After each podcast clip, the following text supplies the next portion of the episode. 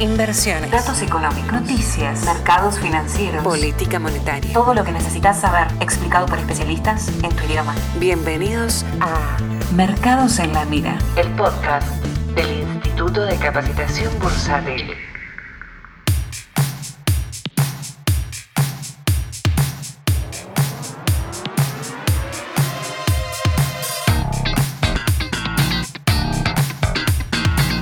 Vamos a calmarnos. Acá estamos. Acá estamos finalmente inaugurando esta segunda temporada de Mercados en la Mira, el podcast del Instituto de Capacitación Bursátil de Argentina que tiene como conductor a mí, Leandro Sicarelli, profe de ICB, eh, y que viene a acercarles una visión un poco más eh, accesible de las cosas que van sucediendo en el mercado de capitales internacional, argentino, con un poco de humor, eh, distendiéndonos un poco. Como siempre digo, es una visión. Para algunos sea una visión mala, para otro buena, para otro, etcétera, etcétera. Pero siempre tómenlo así. Es una forma de leer el mercado, la que tengo yo, mi visión. Después va a haber otro con la suya y cada cual tendrá la suya y todos somos felices. La ventaja que tiene nuestra visión es que abrimos un poco el juego, ¿bien? Así que lo primero que voy a hacer es mandarle un saludo muy grande a todos y todas las seguidoras de Mercados en la Mira que estuvieron ahí ayudándonos en la primera temporada. Los invito a que esta segunda temporada hagamos igual, ¿sí? escríbanme, mándenme mensajes, los alumnos me escriben mucho por el campus, mucha gente me manda cosas por Twitter. Síganme mandando cosas porque Mercados en la Mira lo hacemos entre todos, ¿sí? Es decir, que si hay algo que les gustó, que no les gustó, un comentario, un chiste, un meme, lo que sea, me lo pasan, ¿sí? Y forma parte de esto. Así que los invito a que se queden hoy ahí porque hoy lo que vamos a hacer es ponernos al día, ¿sí? Con todo lo que pasó desde que abandonamos los episodios a fin del año pasado y ahora que los, que los retomamos, ¿bien? Así que si esto te interesa y te prometo que te va a interesar, quédate ahí que ya arrancamos. ¿Querés aprender a invertir tus ahorros? ¿Te gustaría convertirte en un inversor profesional? En el Instituto de Capacitación Bursátil tenemos cursos cortos o carreras anuales con prácticas y análisis de mercados en vivo. Comenzá ya a estudiar con expertos en inversiones. Entra a www.icbargentina.com y reserva tu lugar. Es divertido porque el año pasado nuestros seguidores de Mercados en la Mira vieron lo que sucedía de manera sistemática todas las semanas cuando yo el jueves a la noche me sentaba a grabar el episodio. El Banco Central, el Ministerio de Economía o alguien en algún lugar de gobierno tomaba una decisión que cambiaba todo el episodio que yo tenía planeado. No era hasta un chiste, ¿no? Ya me escribían por Twitter, lean, no grabes todavía porque en cualquier momento pasa algo y si me desactualizaba todo el podcast, ¿no? Me pasó algo bastante parecido porque ahora con estas vacaciones que tuvimos, porque claro, uno dice, no, el mercado, diciembre, enero, Ah, no pasa nada, no se mueve nada. Hasta te diría febrero está muy tranquilo. Así que la propuesta nuestra es, bueno, cortemos en diciembre, qué sé yo, tomémonos unas vacaciones como hace el mercado. Y bueno, eh, retornamos después ya cuando se empieza a mover más. ¿Para qué? Para que desde el día que nos fuimos empezaron a pasar una sucesión de hechos increíbles e inéditos que, bueno, lamentablemente no pudimos contar acá. Entonces, Dado que hoy estamos volviendo y que esto es una especie de peli que vamos viendo en el tiempo y que también va evolucionando, después le voy a contar algunas secciones nuevas que vamos a tener este año, vamos a ponernos al día, ¿sí? porque yo los abandoné con un mercado y ahora los, los vuelvo a retomar con un mercado que es bastante distinto. En el medio pasaron dos planes de estímulo, eh, los short squeeze, el tema de, GME, un lío bárbaro. En Argentina se dio vuelta todo, ahora el Banco Central compra reservas, venden el paralelo, una cosa que, bueno, eh, naturalmente es bastante distinta al escenario que teníamos el año pasado. Así que lo que yo les propongo hoy es que hagamos primero un resumen breve de Estados Unidos, de qué cosas estuvieron pasando, en qué anda el mercado, qué cosas están ahí preocupando un poquito. Después vayamos a la sección eh, un poco estrella, diría, no para no hagas nada, ¿sí? con un, va a estar interesante. ¿sí? Una nueva, vamos a hablar un poquito de, memes, de Twitter, de finanzas, bien, también ahí. Y bueno, después hablamos un poco de Argentina, ¿sí? Para retomar eh, la lectura que veníamos haciendo. Como yo decía al principio en la introducción, ¿no? Mercados en la mira es como una forma de leer el mercado. Es como un cuento que vamos contando. A veces yo he dicho cosas que después no se dieron o que salieron mal y, bueno, y lo fuimos recalculando a medida que lo íbamos, que íbamos leyendo la coyuntura. Pero claramente acá hay una visión de las cosas, hay una forma de verlas y de tratar de entenderlas. Em, así que vamos a tratar de continuar a ver si qué cosas cambiaron, qué cosas estaban bien, qué cosas estaban mal y cómo sigue la película. Bien.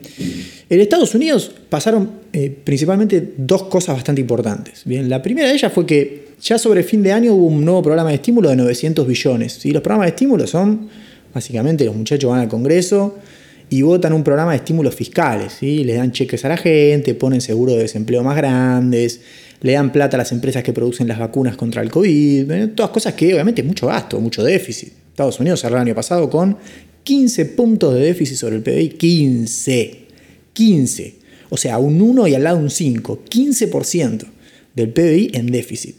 Y este año probablemente tenga más, ¿ok? Aproximadamente 17%, una cosa así. Bien, pero veremos más adelante.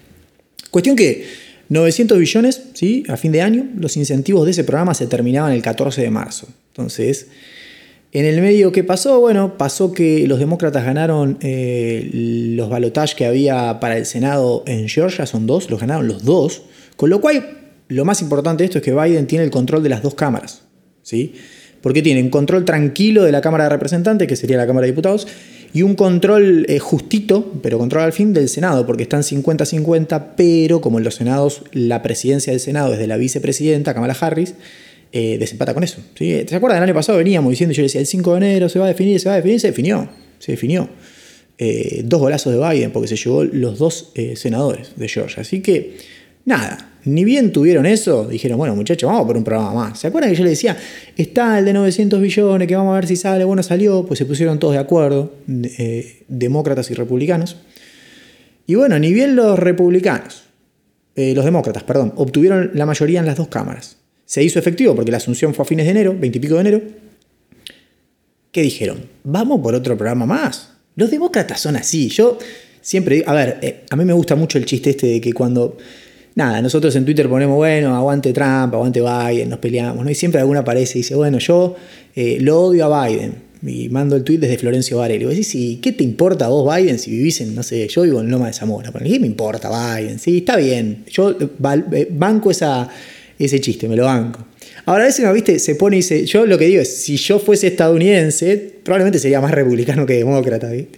Eh, pero no es una crítica por sí a los demócratas. Pero digo, en general, los demócratas, cuando uno mira la evolución de los mercados en relación a los gobiernos que siempre le va mejor al mercado con los gobiernos demócratas. ¿Por qué? Porque los demócratas van al Congreso y, piden. Van al Congreso y piden. Y gastan, y meten, y emiten.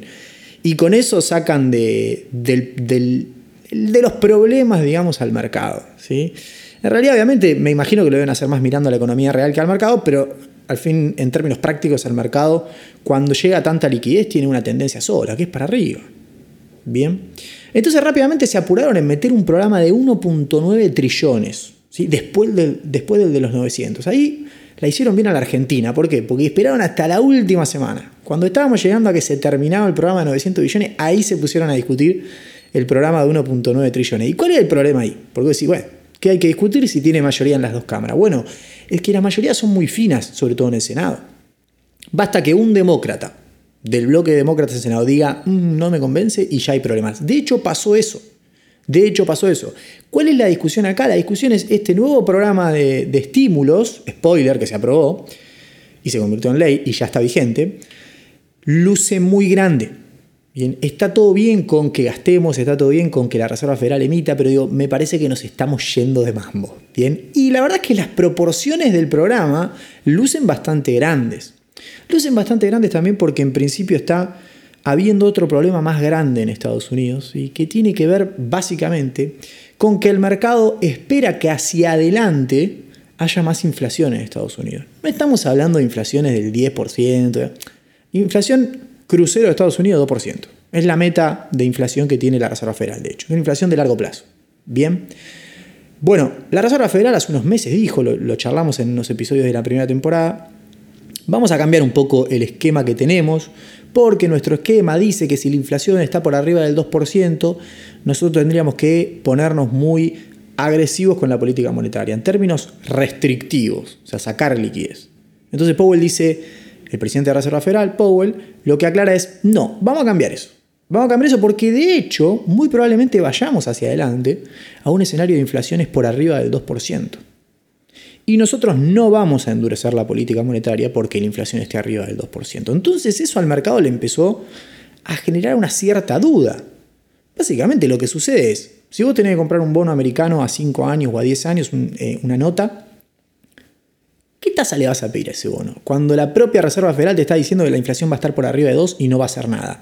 Y bueno, Esos bonos estaban pagando uno y pico a 10 años. Y la gente empezó a decir, no, mira, uno y pico no me sirve. 1,70 no me sirve. y empezó, empezó a empujar las tasas de largo plazo de Estados Unidos hacia arriba. Y en algún punto eso empezó el mercado a dudar. ¿sí? Un mercado que venía bastante bien empezó a meter recortes muy fuertes. ¿sí? Incluso con la aprobación del programa, porque el programa de 1.9 trillones finalmente se acomodaron algunas variables y se aprobó. Y de hecho ya entregaron más de 90 millones de cheques en una semana, tipo vuelan. Ya tienen experiencia porque es el tercer cheque que se entrega. Tuvimos el del CARS, tuvimos el de los 900 billones y ahora tenemos 1.400 dólares por cristiano. ¿sí? Que cobre eh, hasta 75 mil dólares anuales. Bien, si cobra de 75 a 80, va gradualmente disminuyendo el cheque. Esa fue una de las cosas que se cambió, porque la propuesta original era de 75 a 100 de ingreso anual para una persona sola, va, va bajando el cheque. Dijeron, no, no, hasta 100 no, para, hacelo hasta 80. El que cobra 85 no necesita el cheque. Bueno, así convencieron a los senadores que faltaban convencer para efectivamente aprobar. Y ya metieron 90 millones de cheques los tipos, de 1.400 dólares. Luce muchísimo. Y es mucha liquidez. Hay una encuesta de Bloomberg que yo ponía el otro día en Twitter que le preguntaron a esas personas, ¿qué vas a hacer con el cheque en, principio? Eh, ¿Cuál es tu gasto más grande que vas a usar de esos 1.400 eh, dólares que te dan? ¿Saben qué fue la primera respuesta? Ahorro ahorro. O sea, ahí te estás dando cuenta que el target no funcionó, que el programa es muy grande, porque si vos le estás dando para que coma y la mayoría te contesta a ahorrar, es porque no necesitaba tanta plata. Después aparece si comida, casa, eh, algunos ponen vacaciones, otros pusieron cripto, voy a comprar criptomonedas, o sea, es tan directo que vos decís, tan, tan, tan claro está. Pero bueno, igual, pese a, que, pese a que esa liquidez empieza a llegar al mercado y empieza a empujar al mercado y empieza a empujar las cotizaciones, el mercado le sigue teniendo pánico a las tasas de interés de largo plazo. La tasa de interés a 10 años, que había arrancado, que llegó a estar en 0,50, una cosa por el estilo, hace unos meses, está en 1,70 y pico. Cada vez que esa tasa sube, los índices accionarios de Estados Unidos paran y bajan. Y por ahí te meten bajas. El Nasdaq baja, no sé, te mete una baja de 3% en un día. 3% de nada es un montón. nosotros de Argentina nos reímos, pero para el Nasdaq es un montón. Entonces, para ya la semana que viene poder meternos un poco más en la micro, en la coyuntura, de las cositas que van pasando y charlar un poco de la Reserva Federal, teníamos que ponernos al día. Y entonces, ¿qué es lo que está pasando hoy en el mercado americano? Bueno, hoy hay una puja muy importante entre la liquidez que va llegando al mercado, que va a empujar para arriba, y la incertidumbre que tiene el mercado respecto de lo que está pasando con las tasas de largo plazo y la inflación. Entonces, hay fuerzas que son alcistas, hay fuerzas que son bajistas. Del libre juego de esas dos fuerzas se va a saber hacia dónde se resuelve esto. Uno tiende a pensar que en el corto plazo la liquidez manda. Lo que pasa es que hemos visto ruedas, y esto ya para cerrar, hemos visto ruedas en donde cae todo. Vos decís, ¿cómo lo piensa uno cuando mira, yo tengo un par de paneles armados, watchlist, o sea, en, el broker mío, donde bueno, tengo uno de bonos, tengo uno de acciones, tengo uno de índices, tengo uno de, monedas, etc. Entonces voy viendo. Y, se ve bastante fácil. Digo, bueno, los índices van para abajo, eh, los bonos van para arriba. Entonces, van, bueno, están vendiendo acciones y están comprando bonos. O, sea, o fueron al oro. O Había, tuvimos un montón de ruedas durante estas semanas donde bajaba todo. Decís, loco, ¿a dónde están yendo? Están vendiendo el oro, vendiendo las acciones, vendiendo las criptomonedas, vendiendo los bonos. ¿Qué, están comprando? ¿Saben qué era lo único que subía? El dólar. Pues, la moneda, la canasta de monedas, el, DXY. O sea, los tipos cash is king, decimos en el mercado, ¿no? Eh, dámelo verde. No vimos, no, pero este rendimiento, no, pero el rendimiento, ¿sabes qué? Deja, dámelo verde. Bien, entonces, no es una coyuntura tan fácil. El mercado tiende a repetir la historia, pero digo, hay que ver cómo se desenvuelve esto, porque por ahí para nosotros es una situación igual a 2008, decir, bueno, meten inyección y esto va para arriba, y tal vez no sea una situación, tal vez sea más en 2013 que en 2008. ¿Bien? Así que hacia adelante seguramente van a ver que recurrentemente charlamos sobre el tema de las tasas de interés, sobre el tema de la inflación eh, y demás, porque es naturalmente lo que hoy el mercado está mirando. Bien, le importa mucho más eso al mercado que un balance, que lo que diga eh, Biden, que si trata de asesino a, Putin, si Putin le dice el que lo dice lo es, ¿no? Más allá de eso, es mucho más importante lo que pase con la TNX, que es la tasa de 10 años de Estados Unidos, ¿bien? y cómo va reaccionando el mercado. Mientras tanto va llegando la liquidez, más de 90 millones de cheques. ¿sí? Tema vacunación, también vamos a seguir hablando. La verdad que eso marchó bien, se acomodó todo bastante. Estados Unidos ya tiene la Johnson Johnson, una sola dosis, los tipos, más de 4 millones de dosis en una semana iban a tener. Metieron 4 millones de dosis en un día. Los yankees están, en otro planeta. 4 millones de dosis en un día dieron. Los británicos también están vacunando muy bien, ya casi el 40% de la población tiene una sola dosis, los tipos están con la teoría de que es, es mejor dar una dosis que cerrar la segunda dosis, entonces 40% de la población tiene la primera y menos del 3% tiene la segunda. En Estados Unidos no va más parejo eso. Bien, pero también vamos a ir con la semana. No quiero extenderme mucho hoy porque em, no puedo resumir cinco meses en 20 minutos. Así que vamos, vamos a poco con lo, más importante.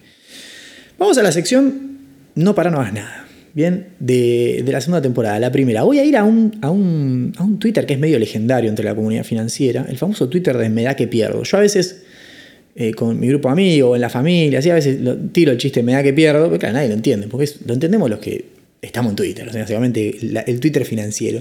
Este Twitter es un Twitter de una persona que hace unos cuantos meses, fue septiembre, si no me equivoco, tengo el Twitter acá, sí, septiembre del año pasado, no, perdón, septiembre de 2019, o sea, hace dos años, ¿qué, es lo que pasaba?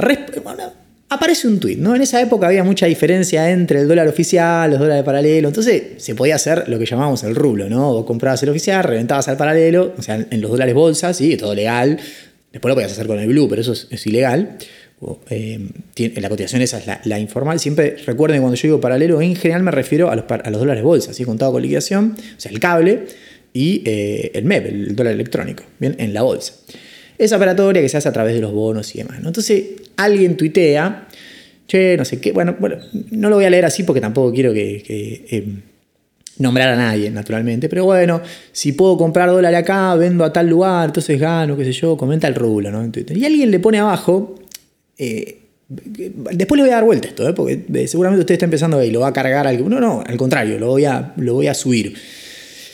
Alguien le pone, disculpa, pero no, entiendo, dice. A ver, si yo compro mil dólares, puse tantos pesos, y luego los vendo, lo paso a dólares, y esos dólares los vendo, me da que pierdo, le pone el tipo. Me da que pierdo. Claro, ¿cuál era el problema acá? El, tipo hizo la operación al revés. ¿Por qué? Porque dice, compro mil dólares, contado inmediato a través de la I-24, que era el bono 24. O sea, el tipo estaba comprando el dólar bolsa y vendiendo el dólar oficial. Claro, le daba que perdía. O sea, porque lo, estás haciendo al revés, básicamente. Vos tenés que comprar oficial y vender el bolsa. Si en ese momento se podía porque no había, no había tanta regulación. Después, obviamente, eso se cortó, pues es un, delirio, una economía así. Bien. Eh, ¿Qué es lo que yo voy a decir respecto de esto? Bueno, el me da que pierdo se hizo muy famoso, ¿no? Entonces cada vez que alguien hace algo medio raro en finanzas, me da que pierdo, ¿no? O alguien te sugiere algo raro, che, me da que pierdo. Eh, ahora, yo banco mucho este tweet. Yo banco mucho esto que pasó acá. Banco muchísimo. Y les voy a contar otra anécdota para contrastar. ¿Por qué banco esto? Porque el tipo, primero, disculpa, no entiendo, le puso. O sea, totalmente válido. Que en Twitter decirle a alguien no entiendo, viste, ah, no entiendo, viste, como si fueses un, no sé, un tarado. Bueno, está perfecto, hermano, no entiendo. ¿Qué quiere que haga? ¿Me explicas? Y le detalla la operación, ¿sí? Con todo lo y le da que pierde. Y está perfecto que se lo haya dicho, porque en vez de hacerse los super traders o hacerse los, que, los lobos de Wall Street, hermano, si no lo entendiste, lo hiciste a pregunta. Y el tipo fue y le preguntó, me da que pierdo, ¿qué quiere que haga? Y había hecho bien la operación, solo que al revés, porque decía, compro contra pesos, vendo contra dólar y ese dólar lo reviento al oficial, estaba haciendo al revés, pero la operación estaba perfecta, solo que estaba haciendo el rulo inverso, por eso daba que perdía, básicamente. Así que banco esto. Y me hizo acordar a una clase, yo creo que lo conté en la primera temporada, si no lo cuento ahora, em, y si lo conté lo cuento de vuelta. Em, en una clase de opciones en el instituto, no me olvido más, las primeras eh, del curso inicial, damos eh, opciones, ¿sí? Un derivado financiero, qué sé yo. Bueno, como es el curso inicial, tenemos una primera clase que es medio introductoria. Lo que decimos, bueno, el instrumento funciona así. Opciones es un instrumento que hay que entenderlo bien y, lleva tiempo eh, operar opciones, no es algo simple. Entonces, la primera clase, digo, bueno, presentamos el instrumento. Estos son los calls, estos son los puts, vienen por acá, este es el gráfico, este es el riesgo, qué sé yo. Bueno, un alumno me pregunta por el chat, o sea, pregunta que recontranzada, porque me pone bueno, pero ¿en qué caso yo puedo hacer tasa haciendo, vendiendo el sintético con opciones y eh, contrastando contra el subyacente? Si eso, bueno, ya le pongo, mirá, esa pregunta claramente excede eh, el nivel de la clase que estoy dando. Se, ve de hecho en el curso avanzado. Hagamos una cosa, mándamela por el campus virtual y te la contesto a vos solo, porque acá en la clase los voy a marear a todos con eso. y te Estamos arrancando a sacar el pie del embriague y vos ya querés salir arando. Entonces, buenísimo igual. Yo digo, bueno, este la tiene clara con opciones, bárbaro, lo resolvemos después por el campus. Bien. Bueno, me manda efectivamente la, misma consulta, ya me llamó la atención, porque me manda la misma consulta, el, mismo texto. Digo, bueno, copió y pegó. Digo, ¿no? Entonces yo le explico, Digo, no, bueno, está bien, sí, eh, ahí lo que tenés que hacer vos, básicamente, eh, bueno, le, comento, comprate un call, lanzate un put, eso, si el arbitraje de eso te da una diferencia respecto del subyacente, ahí puedes hacer una tasa, ¿bien? No entiendo, me dice.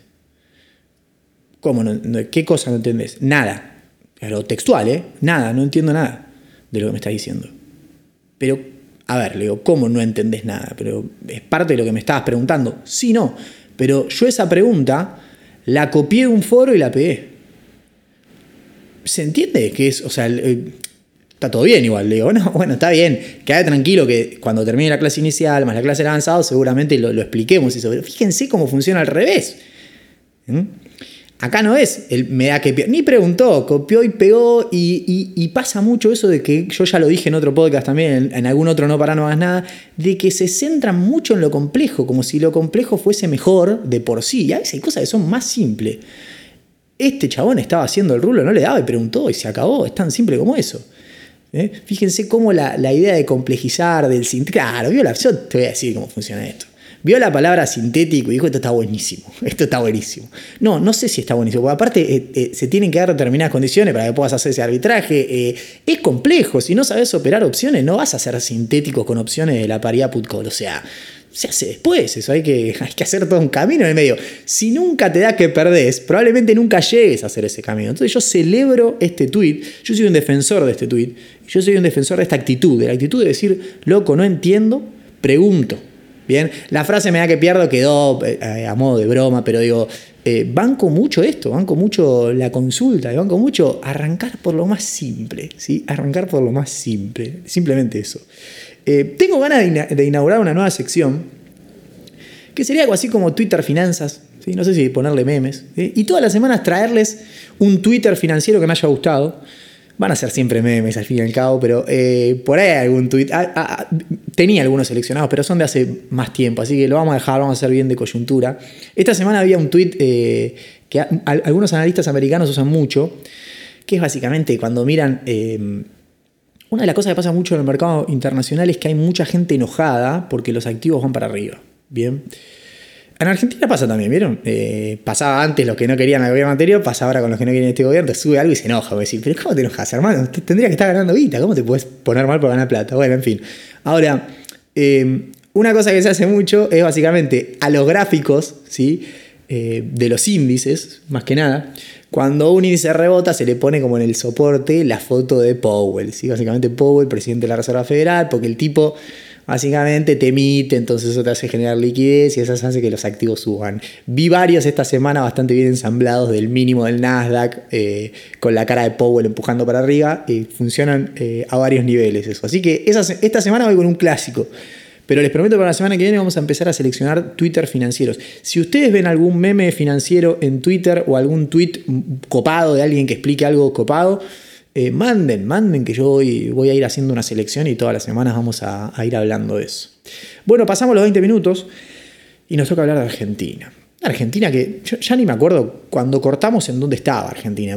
¿Se acuerdan que en algún momento decíamos, bueno, vamos derecho a ser Mozambique? ¿no? Decíamos, eh, en términos financieros se está yendo todo para cualquier lado, esto está mal.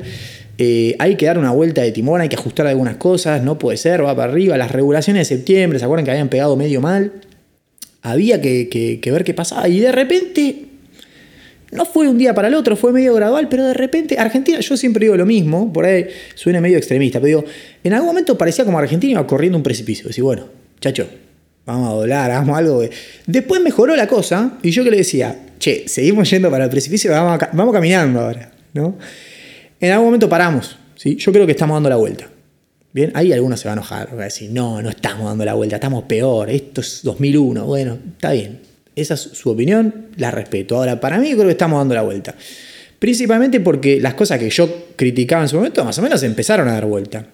¿Qué les decía yo? Ahora decía, bueno, mira, ah, tenés varios problemas. Primero, fondos saliendo, que te meten mucha presión en los paralelos, pero el mercado que tampoco te cree mucho porque lo que ve es que al central se le complica mantener las reservas en el MAE. Bien, entonces vos decís, el tipo de cambio oficial, yo quiero que tenga tal trayectoria. Entonces yo del otro lado te miro y te digo, bueno, si vos querés que tenga tal trayectoria, tenés que tener los dólares para bancar eso. Bien, ¿por qué? Porque cuando el mercado quiere ir más rápido, vos lo vas a tener que parar ese dólar. Bien, entonces, ¿cómo paras el dólar? Vendiendo reservas. Bueno, estábamos llegando a un nivel extremo. Bueno, eso se dio vuelta por completo. Pero a niveles que, les digo la verdad, a mí me sorprendió.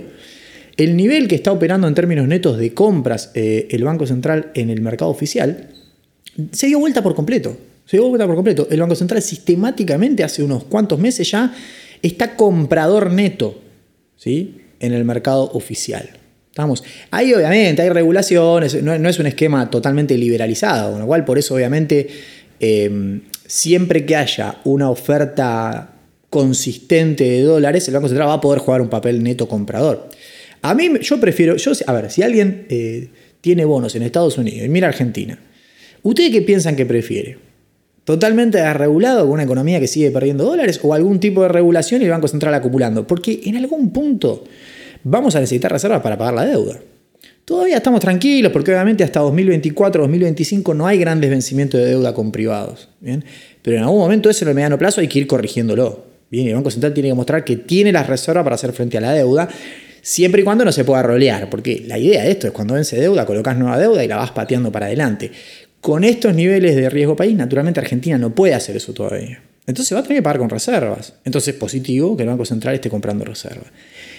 El ala fiscal también anduvo muy bien. Tuvimos superávit primario en enero, que tuvo ahí un, ingreso extraordinario por retenciones, pero bueno, eh, incluso eh, en, economía presentaron datos sin este impuesto extraordinario que no es un impuesto extraordinario, sino sin, la recaudación extraordinaria de retenciones, y también nada muy bien. O sea que lo fiscal viene bastante bien. Arranco por lo bueno, después vamos a lo malo, ¿no? Obviamente. Eh, ¿Y qué más me anoté? Y actividad económica, sí, varios meses seguidos de rebote en la actividad económica. Entonces, tenemos un esquema que se acomodó bastante bien. Bien. Siempre que el Banco Central pueda seguir comprando, acumulando reservas, incluso ya sabemos que está interviniendo los dólares eh, paralelos y los dólares bolsa, o sea, volcando algo de la liquidez que absorbe el mercado oficial en ese, en ese mercado. ¿Con qué objetivo? Reducir la brecha. Reducir la brecha, obviamente, mejora las expectativas. Si uno mira los futuros de dólar, si vamos a los precios, y acá yo no les estoy diciendo lo que opino, miren los futuros de dólar. Se desplomaron las tasas implícitas ahí. Negociaban 80% el año pasado y están negociando 40, 30. Bien. No es la pauta que tiene el gobierno en el presupuesto para el tipo de cambio, que es 20 y pico, con lo cual ahí todavía hay un poquito de desconfianza, de inseguridad, está perfecto, pero bueno, va mejorando. Entonces, por ese lado se empezó como a encaminar la cosa. ¿Cuáles son los dos problemas que yo veo que tenés que, que, eso siguen siendo cada vez eh, más, eh, se siguen sosteniendo en el tiempo? Primero tengo un problema con la inflación. ¿sí? Tenés un problema con la inflación. Naturalmente los primeros meses del año vinieron muy fuerte. Agarraste, me da la sensación, un poco de inercia, o en realidad, agarraste mucha más inercia de la que esperabas del año pasado. Y bueno, en el medio, ¿cuál era, me parece, la intención? En el presupuesto dice, vamos a tener una inflación de 29%. Entonces ese sería como el objetivo, digamos. Para llegar al 29%, la inflación se va a tener que desacelerar fuerte en lo que falta del año. Y yo creo que ahí eh, una de las cosas que complicó eso fue que recibiste una inercia muy grande el año pasado. Yo creo que no estaban los cálculos tener tanta inercia, porque la inflación no es algo que baje de un mes para el otro. Si vos hoy tenés 5% de inflación, probablemente el mes que viene, si haces todo bien, vas a tener 3, porque, porque los precios van de a poco. ¿sí? Por ejemplo, los saltos evaluatorios no, no pegan todo en el primer IPC que tenés. Te pega una parte en el primero, una parte del segundo, una parte del tercero. Entonces hay como una inercia de aumentos que hiciste antes que te pegan después en los precios. Entonces, dada esa inercia, el tema de inflación viene complicado. ¿sí? El ministro de Economía dijo que banca el 29%, así que esa es como la referencia que hay. Hoy, con los números que tenemos, luce que va a ser complicado. ¿sí? Va a haber que desajustar bastante o, aflojar un poco la tasa de depreciación del tipo de cambio, por ahí eh, manejar un poco eh, más laxamente el tema subsidios, tarifas, pero bueno, las tarifas tienen una pata corta ahí en el tema fiscal, porque si vos no subís tarifa tenés que aumentar los subsidios, entonces hay cosas que se van como, como chocando entre sí, veremos a ver cómo se manejan, la idea es manejarlas, ¿no? para que no, no choquen de frente, entonces el tema de inflación es un temita, ¿sí? no es algo menor. Eh, la trayectoria de descenso de la inflación, ahí Guzmán dice 5 puntos por año, luce eh, bastante bien, no es tan pretencioso, puede llegar a andar. Veremos si este año llegan a 29. Vamos, vamos a ver, la primera parte del año vino complicada. Guzmán dice, la primera, la primera parte del año íbamos a hacer todos los ajustes para después ir más en velocidad crucero. Bueno, los ajustes, sumado a la inercia, fueron un poco más de lo que esperaban, me parece a mí. Por eso está complicado llegar al 29. Veremos, vamos a ver a lo largo del año. Bien. Y después el riesgo país, ¿no? El riesgo país que pasan muchas cosas. El otro día me decía un amigo que tengo que tiene bonos eh, hace mucho tiempo y claro, se comió toda la baja. Por el hicieron entrar en 117 de paridad, bueno, bueno, van para abajo, siguen, se metió al canje, hizo todo lo que tenían que hacer. Y me escribe y se van siempre para abajo. Me dice, van siempre para abajo. Y me manda un mensaje, me dice, un día de esto yo sé que me van a llamar de broker y me van a decir que tengo que poner los dólares yo, que yo les tengo que pagar a ellos. Y sí, la verdad que la tendencia de los bonos argentinos ha sido, la verdad, eh, muy mala. Es, eh, Ahí alguno decía, la cantidad de ruedas que metió rojo respecto de las que subió es como constantemente un desangre, ¿bien? Y vos decís, bueno, ¿a dónde va a llegar al mínimo? ¿Dónde va a estar el mínimo? Porque naturalmente si un bono vale 30 sobre 100 y si en los canjes te reconocen 30 sobre 100, hay lo primero que dices, escúchame, compras el bono y en el peor de los casos que te lo canjean no perdés capital. Te reconocen 30 de 30. En el último canje te reconocieron 100 de 30. Bien, hay un efecto tiempo porque te patearon para adelante los vencimientos, pero capital no te cortaron. Bien, entonces, ahí tenemos una primera cuestión. Decir, bueno, estamos en una zona de piso para los bonos y bueno, el tema es, eh, en primer lugar, hay algunas cosas que se decían inchequeables, pero bueno, bueno, no son tan inchequeables, se puede saber, eh, sobre todo porque los mercados en USA de bonos son OTC, así que se puede levantar un teléfono y saber quién es quién. Pero una de las cosas que se decía, bueno, los bonos argentinos obviamente, esto que hablamos de Estados Unidos, de que las tasas suben en la parte larga, te, pega a los bonos argentinos, te marca la tendencia. Si Estados Unidos rinde más, vos tenés que rendir más también. Y eso se materializa de una sola forma, los bonos bajando. Entonces ahí tenés una tendencia global que no tiene que ver con Argentina, que eso te empuja. Empuja a Brasil, empuja a Perú, empuja a todos, básicamente. Bien, desde niveles distintos, naturalmente, porque uno rinde en 4% anual, el otro rendimos 16, ¿está bien? Entonces claramente es distinto. Pero la tendencia es esa, te está empujando, es global, no, no podés cambiarla, no puedes hacer mucho en relación a eso. Ahora, había ruedas en donde la, tasa de Estados Unidos bajaba, los bonos emergentes subían y Argentina bajaba igual. Vos decías, hermano, no nos subimos a una nosotros. ¿Y qué pasaba? Y ahí pasaban dos cosas. Primero, y ya vamos cerrando. Primero, supuestamente hay algunos fondos que estaban terminando de salir eh, naturalmente es, poca la liquidez que tienen los bonos argentinos, ¿sí? los leyes extranjeras, que son los que generalmente operan los bonos internacionales, los fondos internacionales. ¿sí? Eso puede ser cierto, eso, ¿sí? porque es fácil de, traquear, ¿sí?